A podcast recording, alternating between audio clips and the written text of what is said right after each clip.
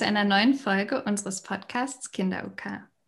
Ich bin auch wieder dabei. Mein Name ist Marie Ache. Und natürlich habe ich mir auch heute wieder einen spannenden Gast eingeladen. Und zwar ist das heute die Katharina Sievert. Hallo, liebe Katharina. Hallo, liebe Marie. Liebe Katharina, es freut mich total, dass du heute dabei bist. Ich denke, dass du so ziemlich die perfekte Gesprächspartnerin bist für den Bereich unterstützte Kommunikation. Und ja, ich habe mich im Vorfeld so ein bisschen erkundigt über dich und deine Arbeit.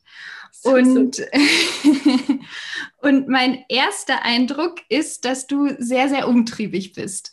Im positiven Sinne, dass du sehr davon getrieben bist, Kindern Kommunikation zu ermöglichen und vor allem aufzuklären in dem Bereich. Und was ich jetzt das Gefühl hatte, dass es für dich sehr wichtig ist, auch die gesamte Familie wirklich in den Blick zu nehmen.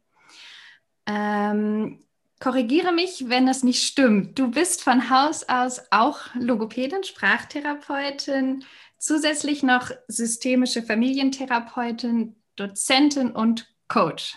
Ist das richtig? Genau, das ist richtig. Das ist zwar noch nicht die Ende der Ausbildungsreihe, einfach weil das unter anderem eine Leidenschaft von mir ist, eben zu lernen und mich zu erweitern, aber es ist äh, bis dahin korrekt. Schön, genau. okay, das freut mich. Vielleicht, ähm, ja, kannst du einfach jetzt an dem Punkt dich einmal vorstellen und erzählen, was da noch alles so dazu gehört und uns so einen kleinen Einblick in deine Arbeit geben. Das fände ich total schön. Sehr gern. Ja, vielen Dank, dass ich heute hier auch dabei sein kann und dass wir uns dem Thema ein bisschen widmen, weil das tatsächlich mein Herzensprojekt ist, den ganzen Bereich ein Stück mehr zu erweitern und Menschen zu finden, die das genauso teilen und die sich interessieren dafür. Von daher danke. Ich bin ziemlich lange in dem Bereich schon unterwegs. Ich habe vorhin mal nachgerechnet, das sind jetzt tatsächlich 17 Jahre insgesamt schon. Ui. Ja, die die mich dieses Thema begleitet. Ähm, ich denke, im Zentrum von allem steht immer, dass es mir enorm wichtig ist, die Menschen so zu hören, wie sie von innen heraus sprechen würden. Das heißt, sowohl Kindern als auch Erwachsenen so zu begegnen, dass ich sie in ihrem vollen Potenzial erlebe.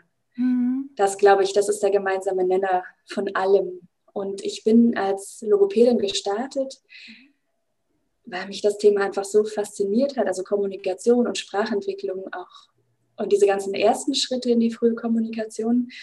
Und dann war es im Prinzip immer so, dass ich in der Arbeit mit den Familien und mit den Kindern immer dann, wenn ich an Grenzen gestoßen bin und gemerkt habe, oh, jetzt bräuchte es was anderes, einerseits kooperiert habe mit anderen Fachkräften, andererseits beschlossen habe, das auch zu lernen.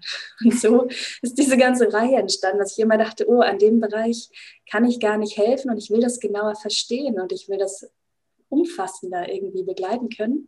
Mhm. Und dann kam es eben dazu, dass ich Familientherapeutin geworden bin, Dozentin. Ich bin Körperpsychotherapeutin auch unter anderem, weil ich gemerkt habe, wie wichtig dieser Körper eben auch ist in dem ganzen mhm. Geschehen. Ähm, Genau, und begleite Kinder und Familien durch alle möglichen Lebenslagen rund um Kommunikation. Ganz konkret, jetzt aktuell heißt es, ich leite im Moment ein Zentrum in Berlin zum Thema Kommunikation und Beratung, wo es genau darum geht. Und ich habe auch eine Online-Firma, wo ich Eltern in speziellen Elternprogrammen ganz intensiv begleite darin, eine geeignete Kommunikation für die ganze Familie aufzubauen. Ja, und ich äh, liebe das. Das merkt man. Wirklich. Okay, schön, vielen Dank. Also total toll, das zu hören und super beeindruckend, muss ich sagen. Ähm, zur Familientherapie, da würde mich interessieren, wie kam das, dass du zu dem Punkt gekommen bist, zu sagen, es ist extrem wichtig, auch die Familien in den Blick zu nehmen, weil wenn man jetzt von der klassischen Logopädie ausgeht, ähm, ist es ja doch oft so, man hat das Kind vor sich sitzen, äh, wenn es gut läuft, hat man die letzten fünf Minuten noch und spricht mit den Eltern. Und das war es dann im Prinzip auch mit der Kontaktaufnahme mit den Eltern. Ähm, wie kam es dazu, dass du dachtest, da muss mehr passieren?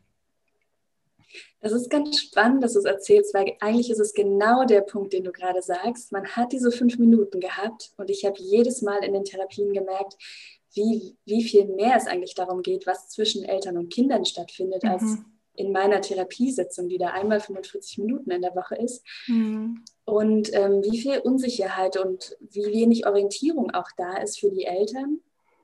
Und ich fand immer, ich habe die Eltern einfach als Experten für ihre Kinder erlebt und viel näher dran, als ich das jemals sein könnte, so als außenstehende Person. Ja. Und mir war es ein Riesenanliegen, den Eltern mehr Begleitung an die Hand zu geben dafür, dass sie sicherer werden in dem, dass sie das Richtige tun mhm. für ihre Kinder und dass sie das gut machen.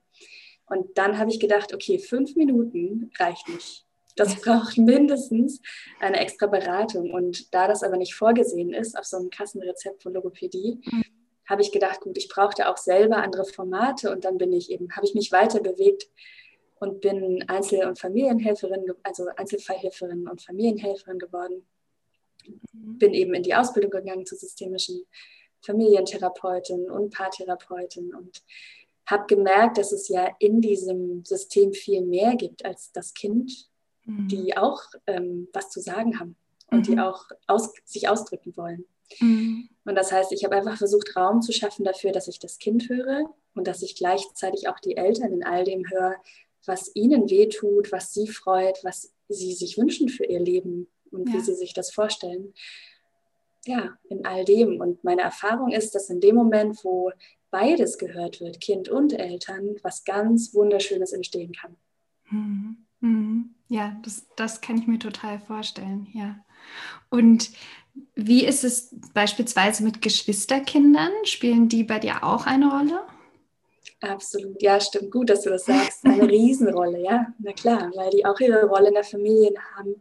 Und gerade für diese ganze Kommunikation unter Kindern ist es ja mhm. enorm wichtig, dass die Geschwister auch ihre ganz engen Berührungspunkte haben in der Kommunikation. Absolut. Ja. Und vielleicht noch was Zusätzliches, meine Erfahrung ist auch, dass wenn ein Kind Herausforderungen mit sich bringt und einfach viele Fachkräfte und Eltern sich so gruppieren um dieses Kind, was irgendwie Auffälligkeiten jetzt, also nennen wir es mal Auffälligkeiten zeigt, mm. dass mm. die mhm. Geschwisterkinder ein ganzes Stück in den Schatten rutschen mm. und ähm, es so viel schwerer haben, wiederum gehört zu werden. Ja. Dass es auch deshalb gut ist, da extra nochmal hinzugucken, dass da keiner ähm, aus dem Blick gerät. Mhm. Ja, also wirklich dann ganzheitlich ranzugehen, ne? die ganze genau. Familie zu sehen und von allen Blickwinkeln, ja. Und was für Erfahrungen hast du gemacht in dem Bereich? Ist da viel Aufklärungsarbeit notwendig? Also wenn Familien auf dich zukommen, wie sind deren Gefühle? Wie kommen die bei dir an? Ja, puh, da muss ich erstmal atmen, genau, wenn du die Frage stellst, weil ich denke, genau, das ist die meist die größte Herausforderung, ähm, mm. die Eltern zu begleiten und eben Aufklärung zu leisten, weil meistens ist es so, dass die Eltern kommen, sehr verunsichert sind, sehr ängstlich sind, sehr wenig Klarheit darüber haben, wo es eigentlich langgehen kann. Mm. Was viel daran liegt, dass das ganze medizinische Personal und sonst Stellen, die eigentlich aufklären, so wenig Wissen haben rund um das mhm. Thema OK mhm. und ähm, Eltern häufig gar nicht gut abholen können, dem was gibt es für Möglichkeiten, was ist vielleicht wichtig. Das heißt, der Klassiker läuft so ab, die Eltern kommen zu mir und sagen mir, sie kommen von einer Beratungsstelle oder einem Arzt und der hätte gesagt, bloß nicht alternativ kommunizieren. Bitte unbedingt trainieren zu sprechen, auf gar keinen Fall Gebärden, auf gar keinen Fall andere Hilfsmittel benutzen. Sonst würde das Kind faul werden, keine Lust mehr haben zu sprechen, sich nicht mehr anstrengen. So, und dann sitzen die Eltern da mit Tränen in den Augen und sagen mhm. mir, aber ich merke, dass es dem Kind nicht gut geht und mhm. trotzdem will ich nichts falsch machen. Mhm. Und dann ist es meine Aufgabe, die Eltern aufzuklären und zwar so breit, ohne eine bestimmte Richtung vorzugeben, dass sie selber in der Lage sind, Entscheidungen zu treffen und ihr eigenes Gefühl zu hören und auch einen mhm. eigenen Standpunkt zu entwickeln und gleichzeitig die Eltern darin zu unterstützen, die Ärzte, die Therapeuten, die dazugehören, aufzuklären, damit alle gemeinsam einfach einen Weg finden, der dann vorwärts geht und sich nicht im Kreis dreht. Ja. Das ist tatsächlich eine Sache, die wir hier im Podcast auch schon einige Male besprochen haben. Also das Unwissen, was vielerorts herrscht, auch gewisse Mythen, ne, die verbreitet werden. Also gerade bloß keine Gebärden, dann ähm, wird das Kind nie sprechen, weil es ruht sich auf den Gebärden aus. Das ist tatsächlich die Sache, die kommt immer wieder auf. Ich frage mich, hast du das Gefühl, da bewegt sich etwas? Also kommen immer mehr Leute mit Unterstützerkommunikation in Kontakt? Wissen die Leute, worum es geht? Oder ist es tatsächlich so, dass das stagniert? Ich meine, du bist jetzt schon lange an dem Thema dran. Ähm, hat sich da auch was geändert in letzter Zeit? Hm, ich denke, da hat sich extrem wenig verändert, aber es gibt eine Bewegung. Nicht mhm. so sehr leider in dem Bereich der aufklärenden Stellen und der Ärzte. Mhm. Das hat sich für mich fast gar nicht verändert. Was sich aber verändert ist, ich habe das Gefühl, immer mehr Eltern erfahren so davon, dass es irgendwie doch ein Thema gibt rund um Gebärde, was nicht so schlecht sein kann. Oder sie haben so ein viel lauteres Bauchgefühl, was sagt, ah, irgendwas in mir sagt, es sagt mir, ich sollte mir das doch anschauen. Ähm, ja. Und die dann kommen und mutiger werden und sich mehr einfordern, mhm. gleichzeitig aber Angst haben, dass es trotzdem falsch ist. Also mhm. innerlich, glaube ich, hat sich nicht so viel verändert, aber es ist mehr Mut da. Und da bin ich so glücklich drüber, weil man dann überhaupt erst eine Chance hat, aufzuklären, wenn jemand nachfragt. Mhm. Und wie sind dann so deine Erfahrungen im Kontakt mit den Kindern und mit den Familien?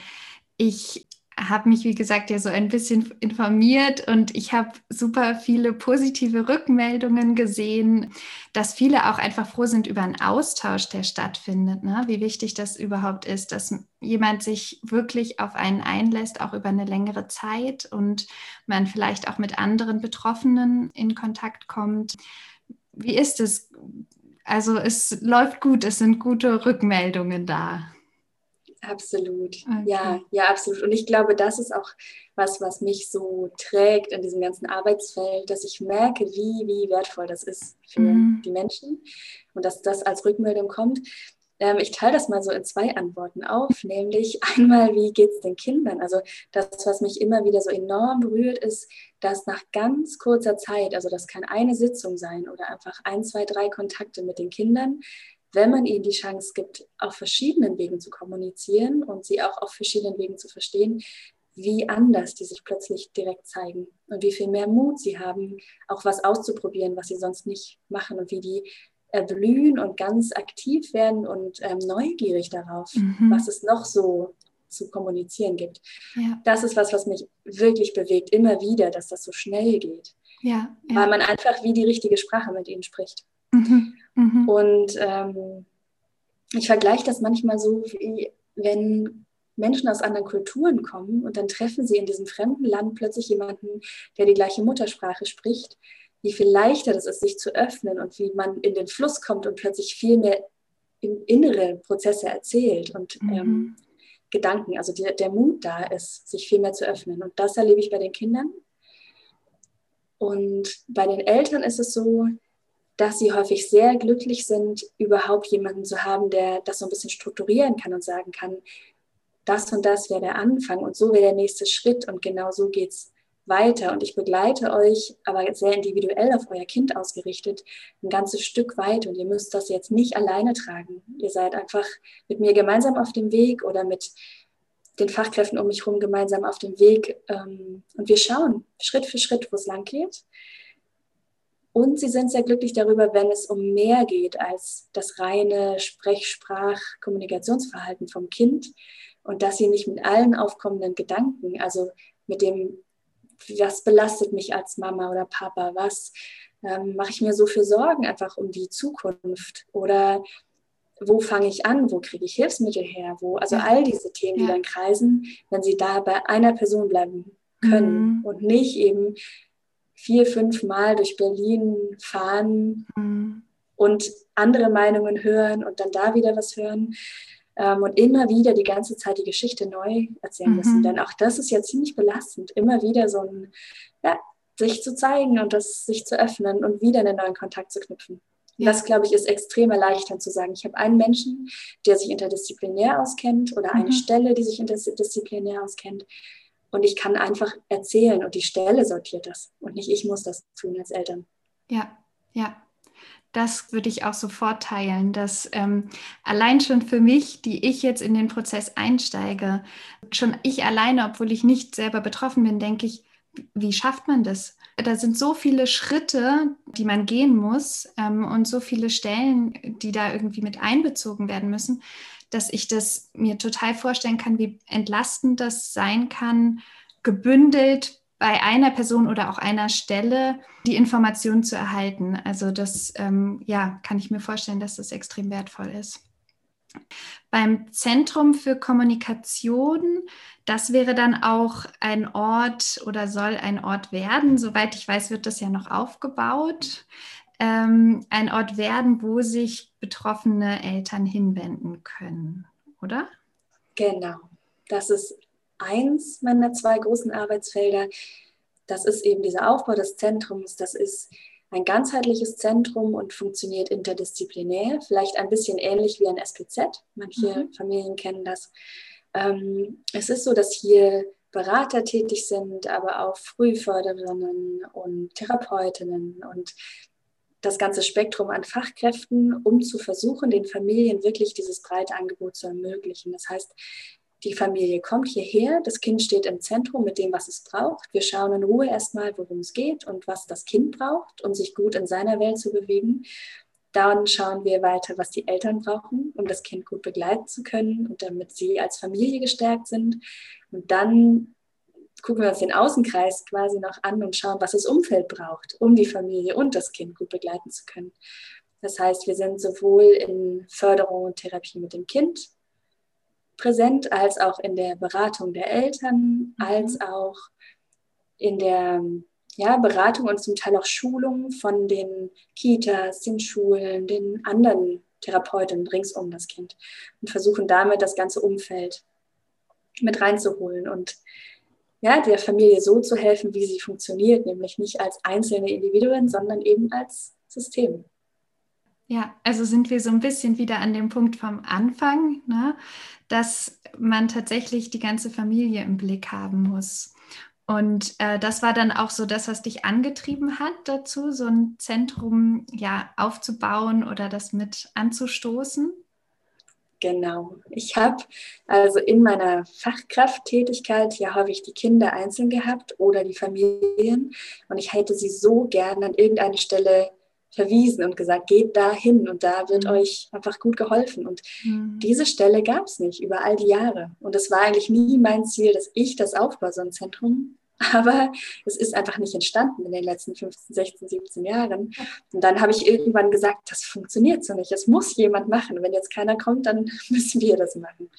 Und ähm, da bin ich reingesprungen. Und dann gibt es so ein Sprichwort, was mich einfach sehr leitet. Und es hat eine große äh, Relevanz in meinem Leben. Und das ist dieses, alle sagten, das kann nicht gehen. Und dann kam einer, der wusste das nicht und hat es gemacht. Und nach dem Sprichwort quasi bewege ich mich häufig, dass ich denke, ich frage gar nicht danach, ob das möglich ist, sondern nur, wie das möglich ist. Und versuche Wege zu finden. Und alle sagten, das funktioniert nicht, dieses Zentrum aufzubauen. Und jetzt sind wir mittendrin. Haben natürlich noch einen langen Weg vor uns, weil die Finanzierung immer wahnsinnig schwierig ist. Mhm. Aber an sich gibt es das Zentrum schon und ist erreichbar für die Familien. Genau. Dieser Leitsatz spiegelt sich auch in der Arbeit mit den Kindern wieder, zu sagen, es geht nicht darum, ob irgendwie Kommunikation möglich ist oder ob irgendwas möglich ist, sondern für mich immer nur wie. Ja. Wie kann das gehen? Und dann finden sich plötzlich neue Türen. Ja, schön. Es ist wirklich toll, da mit dir in den Austausch zu gehen. Für mich ist es super ansteckend und ich finde es an sich für mich einfach nur super logisch. Also, dass die ganze Familie gesehen werden muss. Ja, also, dass alle in den Blick genommen werden und dass es tatsächlich richtig auch Schulungen für die Eltern gibt.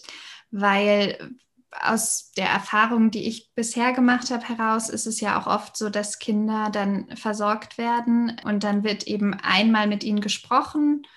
So funktioniert meinetwegen der Talker.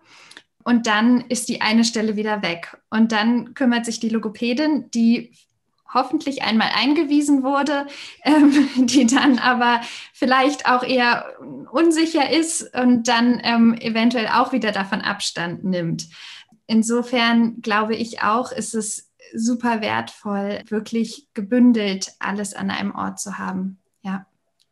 Also vielen Dank für die Einblicke da. Ich denke, für mich oft eine wichtige Sache ist, das Kind kann häufig auch nur so stark sein, wie es den Eltern gut geht. Und schon allein deshalb ist es für mich so wichtig, die Basis zu stabilisieren und zu sagen, ähm, erstmal zu gucken, auch da parallel mindestens zu gucken, dass die Eltern das bekommen, was sie brauchen, um sich gut zu fühlen da auf ihrer Straße. Und dann können sie mhm. automatisch dem Kind ein viel helleres Licht auf seinem Weg sein. Mhm. Und wenn jetzt Eltern an dem Punkt sind, dass ähm, ihr Kind beispielsweise gar nicht oder sehr schlecht in die Lautsprache kommt, wann sollten sich Eltern mit dir oder auch mit einer anderen Beratungsstelle in Verbindung setzen? Ja, auch eine, auch eine gute Frage. Ich pauschal würde ich sagen, vielleicht tendenziell eher früher als später. Mhm. Und damit meine ich nicht, dass ich finde, dass jedes kleine Kind sofort therapiert werden sollte, sondern ich denke, dass die Eltern so tief in sich meist schon ein Bauchgefühl dafür haben, wenn irgendwas sich nicht stimmig anfühlt, wenn sie das Gefühl haben, das Kind steht vor Herausforderungen oder sie selber. Auch wenn man sich das im Außen noch so zurechtlegt und sagt, ja, und es hat Zeit und es kann sich entwickeln, und das stimmt, ein Kind soll seine Zeit haben. Und trotzdem merke ich meistens, die Eltern, die in die Beratung kommen, viel später, die sagen häufig, ich habe das schon ganz früh gespürt, dass irgendwas mich beunruhigt oder ich mir irgendwas anschauen will. Und was ich empfehlen würde, ist immer sehr früh und schnell zu einem zu einem Ort der Beratung zu gehen, also sei das jetzt in die Therapie oder eine Beratungsstelle, und einfach nur abklären zu lassen, ob das Kind und die Eltern alles haben, um den Weg gerade gut zu machen, ohne dass sofort Therapie starten muss. Mhm. Und dann kann man eben entscheiden, ist es jetzt an der Zeit oder eben noch nicht. Und dann sind aber alle auf einem sicheren Weg. Ja. Und ich denke auch, was häufig unterschätzt wird, ist, wie wichtig diese Sprachentwicklung in den ersten Lebensjahren ist Mhm. Was ich zum Beispiel häufig von Ärzten höre, wenn ich Logopädie irgendwie beantragen lassen habe, dass sie sagen, ja, ähm, das kriegt jetzt keine Verordnung, das Kind ist drei Jahre alt oder vier Jahre alt. Und die Ärzte sagen, naja, es spricht ja noch nicht, es braucht also auch keine Verordnung für Logopädie. Mhm. Ja, genau, genau, richtig. Mhm. So, oder einfach ähm, ja, zu sagen, das ist einfach so wichtig, weil es nicht nur ums Sprechen geht, sondern ums Denken. Was wir nicht vergessen dürfen, ist, dass es ja nicht darum geht, wie ein Kind die Wörter ausspricht, sondern um komplexe Sachen zu denken. Und zwar nicht nur alles, was sich so im Raum befindet, sondern auch abstrakte Inhalte. Und ähm, ja, so dass die geistige Entwicklung wirklich voranschreitet. Dafür ist mhm. inneres sprachliches Denken wichtig. Und auch ja. das ist Sprachentwicklung. Und ja. Da fängt alles an. Und wenn ich diese innere Sprache wirklich gut aufbaue für ein Kind, selbst wenn es noch nicht spricht, hat es ein Riesenpotenzial, später da gut drauf aufzubauen. Während, ja. wenn ich abwarte, ähm, das häufig verstreicht. Also das ist vielleicht ein Bild, was ich total gerne nehme, dass wenn man sich jetzt einfach so zwei, drei Bausteine nebeneinander legt als Bodenplatte, dann kann man darauf schon auch irgendwie so ein kleines Gebilde bauen und man kann drauf fördern und dem Kind was beibringen und es wird irgendwie, das wächst und es wird ein bisschen besser aber es wird immer begrenzt sein in dem Umfang, was es lernen kann in seinem Leben. Mhm. Während wenn man jetzt so eine Bodenplatte gleich aus 5, 6, 7, 8 Bausteinen baut, indem man diese ganzen Sprachvorläuferfähigkeiten wirklich aufbaut und festigt im Kind, dann kann das im Verlauf seines Lebens ein riesig komplexes Konstrukt drauf bauen. Und das wünsche ich dem Kind einfach, dass es in seine volle Kraft kommt und nicht auf diese, in diesem reduzierten Rahmen lernen muss ja. später. Ja, schönes Bild. Jetzt leben wir ja alle gerade ähm, im Lockdown. Wie ist das mit Corona? Wie wirkt sich das auf deine Arbeit aus? Wie ist es für die Familien? Gibt es da große Veränderungen? Läuft jetzt auch viel online? Oder ja, vielleicht kannst du da noch ein bisschen erzählen. Corona ist schon deutlich zu spüren hier im Zentrum mhm. auch, weil einfach diese Erstkontakttermine, die ich mit den Kindern mache, entfallen. Weil mhm. wir beschlossen haben, irgendwann im Laufe dieser ganzen Lockdown-Phasen, dass mhm. wir diese Erstkontakte weglassen, weil das so irritierend ist für Kinder. Dass, die kennen mich ja nicht, ich bin eine mhm. fremde Person, sie sehen mich nicht ganz oft, sondern häufig nur eben für diese Einschätzung. Und dann nicht das Gesicht sehen zu können und all diese Kommunikation, um die es eigentlich geht, das macht ähm, keine gute Kommunikationserfahrung. Ja. Und wir haben gesagt, das ist genau kontraproduktiv zu dem, mhm öffnen und sich zeigen. Das ist nicht das, was wir sehen wollen. Ich diagnostiziere da sonst was, was überhaupt nicht wirklich dem Kind entspricht. Ja. Und ähm, auf der anderen Seite ist es so, dass die Elternberatung verstärkt stattfindet online. Und das auch in Form von Elterngruppen. Das mhm. heißt, es gibt Online-Schulungen für Gruppen hier im Zentrum äh, zu dem Thema Mein Kind spricht nicht. Mhm. Mhm. Eltern, die sich dann auch vernetzen und die da Tipps bekommen, ähm, wie sie, was sie sich da anschauen können, wie sie ihr Kind unterstützen können. Und das wird sehr genutzt. Das ja. ist jetzt in den Zeiten besonders gut. Und in meinem zweiten großen Arbeitsfeld, das ist eine, eine Online-Firma für Elternberatung zu diesem ganzen Thema unterstützte Kommunikation, ähm, das berührt, das wird gar nicht von Corona berührt, weil das war vorher schon online. Das war ein riesen Glück, weil es bundesweit ist und es bleibt online. Und da ist es eher so, dass die Eltern sagen, es ist zwar anstrengend, die Kinder zu Hause zu haben, aber ähm, sie nutzen es mehr denn je, weil sie einfach Zeit haben, die Sachen umzusetzen. Ja, ja. Ja, genau. Ich glaube nämlich auch, Corona hat natürlich auf die Familien auch ja deshalb so große Auswirkungen, weil man nun wirklich nicht nur in den Ferien, sondern nun konstant nonstop miteinander zusammen ist. Und ich ja. kann mir vorstellen, dass sich da tatsächlich auch an dem Familiengefüge nochmal etwas tut. Hast du die Erfahrung auch gemacht? Absolut. Ja, weil das ist natürlich ein Unterschied für die Eltern auch, die mir sagen, vorher habe ich mein Kind vielleicht ähm, zweimal am Tag nicht so richtig sicher verstanden. Ja. Und es gab einen Wutanfall. Jetzt sind wir in 10, 20 Situationen, mhm. wo wir mhm. nicht zueinander kommen. Und es gibt viel mehr Wutanfälle und viel mehr Momente der Verzweiflung und ja. noch weniger Pausen für die Eltern. Das ist absolut spürbar. Also in den Familien an sich, von, dem, von der Belastungssituation, mhm. ähm, ja, es ist wahnsinnig zu spüren. Mhm. Aber es hat ja vielleicht auch eine positive Komponente, dass die Eltern noch mehr tatsächlich in Kontakt kommen mit ihrem Kind, dass man mehr Zeit zusammen hat und ja, auch Sachen ausprobieren kann ähm, gemeinsam. Absolut. Ich glaube, ich habe das Gefühl, das ist so ein bisschen wie eine Lupe Corona, die mhm. verstärkt das Gute, was da ist und die Bindung und all diese Momente, diese schönen und es verstärkt die stressigen Konfliktsituationen. Und beides ist gleichzeitig einfach intensiv da. Ja. Okay. Katharina, um nochmal direkt zu dir zurückzukommen, du bietest ja auch Intensivprogramme an für betroffene Eltern und Kinder. Wie ist es? Dürften, wenn wir jetzt Hörerinnen und Hörer haben, die interessiert daran sind, mit dir in Kontakt zu treten, dürften die sich dann auch bei dir melden? Ja, gut, dass du das fragst, natürlich. Dazu äh, muss ich vielleicht sagen, also um wen es geht. Also dieser zweite Arbeitsbereich ist der Online- Online-Bereich. Das heißt, es geht um intensive Elternschulungen zu dem ganzen Thema visuelle Kommunikation. Das bedeutet, wenn Familien merken, ich habe ein Kind, ich begleite ein Kind, was sehr, sehr schwer oder nicht in die Lautsprache kommt, dann gibt es Schulungen, wo wir eine alternative visuelle Kommunikation aufbauen, die sich natürlich positiv auf die Lautsprache auswirkt. Aber der Schwerpunkt ist ganz klar erweiterte Kommunikation und nicht nur Lautsprache.